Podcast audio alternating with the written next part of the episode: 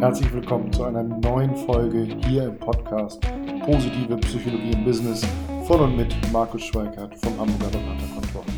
Und ich freue mich heute ein neues Format vorzustellen, nämlich den Positive Leadership Espresso.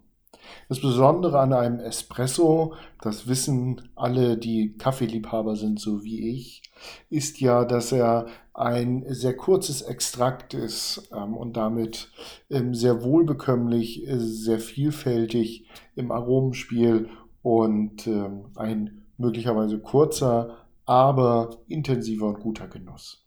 Und dieses Format wollen wir eben übertragen in kurze, espressoartige Folgen hier im Podcast, wo wir immer wieder kurze Mini-Inputs und äh, Gedankenanstöße präsentieren zu relevanten Themen rund um das Thema positive Psychologie im Business und positive Führung. In den ersten Folgen wird es vor allem darum gehen, wie positive Führung gewinnbringend ja, auf günstige Art und Weise in der Praxis eingeführt werden kann und wie man mit relevanten Stolpersteinen äh, bei der Einführung umgehen kann, wie man auch möglicherweise Bedenken entkräften kann.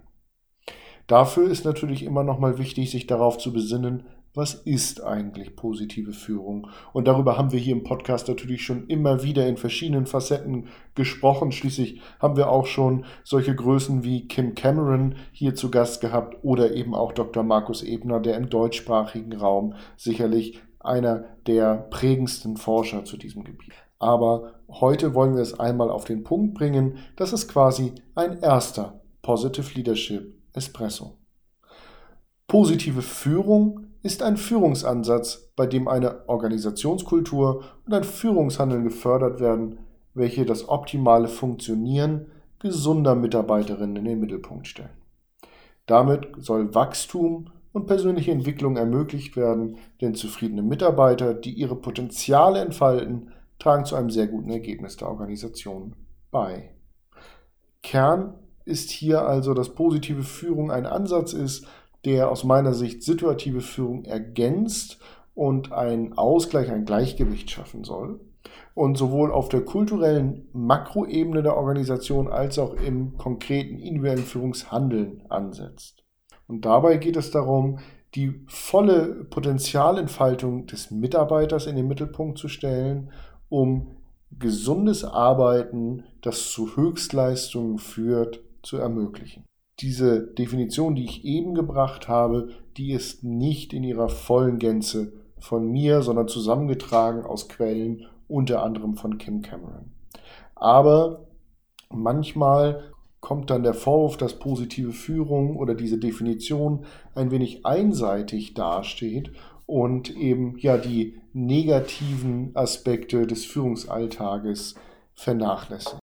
Und das hat mich dazu inspiriert, ähm, vor kurzem mal eine, ja, eine gewisse Dualität vorzustellen, wie man auf fünf Dimensionen darstellen kann, was eine positive Führungskraft etwas mehr betont und auf der anderen Seite etwas vernachlässigt.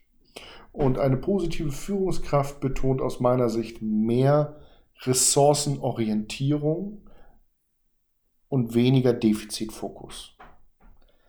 Sie betont mehr Lern- und Wachstumsorientierung und weniger Bestandswahrung. Sie betont mehr Ermutigung, und darüber hatten wir auch schon eine Folge hier im Podcast, und weniger Entmutigung. Sie betont mehr Wertschätzung und weniger Ignoranz. Und sie betont mehr Ergebnisorientierung und weniger Problemfokus oder sture Kennzahlen und MBO-Treue. Und das tut sie in allen Führungssituationen, also auch beispielsweise in einem Kritikgespräch. Und wie könnte ich jetzt in einem Kritikgespräch möglicherweise Ressourcenorientierung zeigen, indem ich zum Beispiel mich darauf fokussiere, welche Ressourcen helfen mir, dieses Gespräch gut zu bewältigen. Das können Wissen, Erfahrung, Sparringspartner oder auch einfach ein, ein, Kollege sein, bei dem ich mich hinterher mal kurz ja, verbal auch ähm, erleichtern kann sozusagen. Dann, ja, was ähm, wie, oder wie finde ich in einem Kritikgespräch Lern- und Wachstumsorientierung?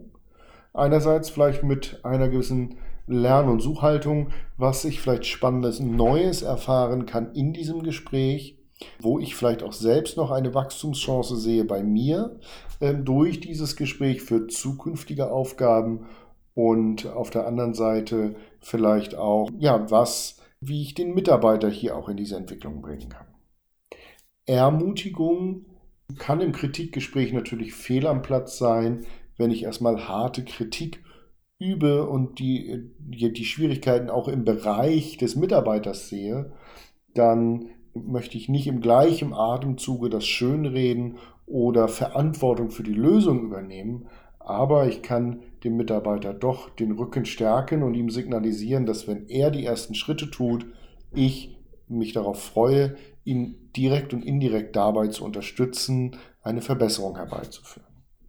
Mehr Wertschätzung im Kritikgespräch würde bedeuten, klar in der Sache, denn Klarheit ist auch eine Form von Wertschätzung und nicht zu verklausuliert zu, ähm, zu beschreiben, was mich stört, sondern klare Anforderungen und auch Verbesserungsideen mit einzubringen. Und Ergebnisorientierung würde hier aus meiner Sicht bedeuten, ähm, zu schauen, woran würden wir merken, dass wir eine Verbesserung herbeiführen und wofür könnte das mal gut sein und diese Fragen auch mit dem Mitarbeiter gemeinsam im Kritikgespräch zu diskutieren. Und auf diese Art und Weise könnte ich ein bisschen positiver agieren und führen, auch in einem Kritikgespräch. Und das soll unsere heutige Positive Leadership Espresso Folge sein. Die Folgen werden immer eine Länge haben von maximal vier bis acht Minuten, so wie heute. Und ich freue mich darauf, die weiteren Espresso-Folgen hier immer wieder zu präsentieren. Für heute vielen Dank für deine Zeit.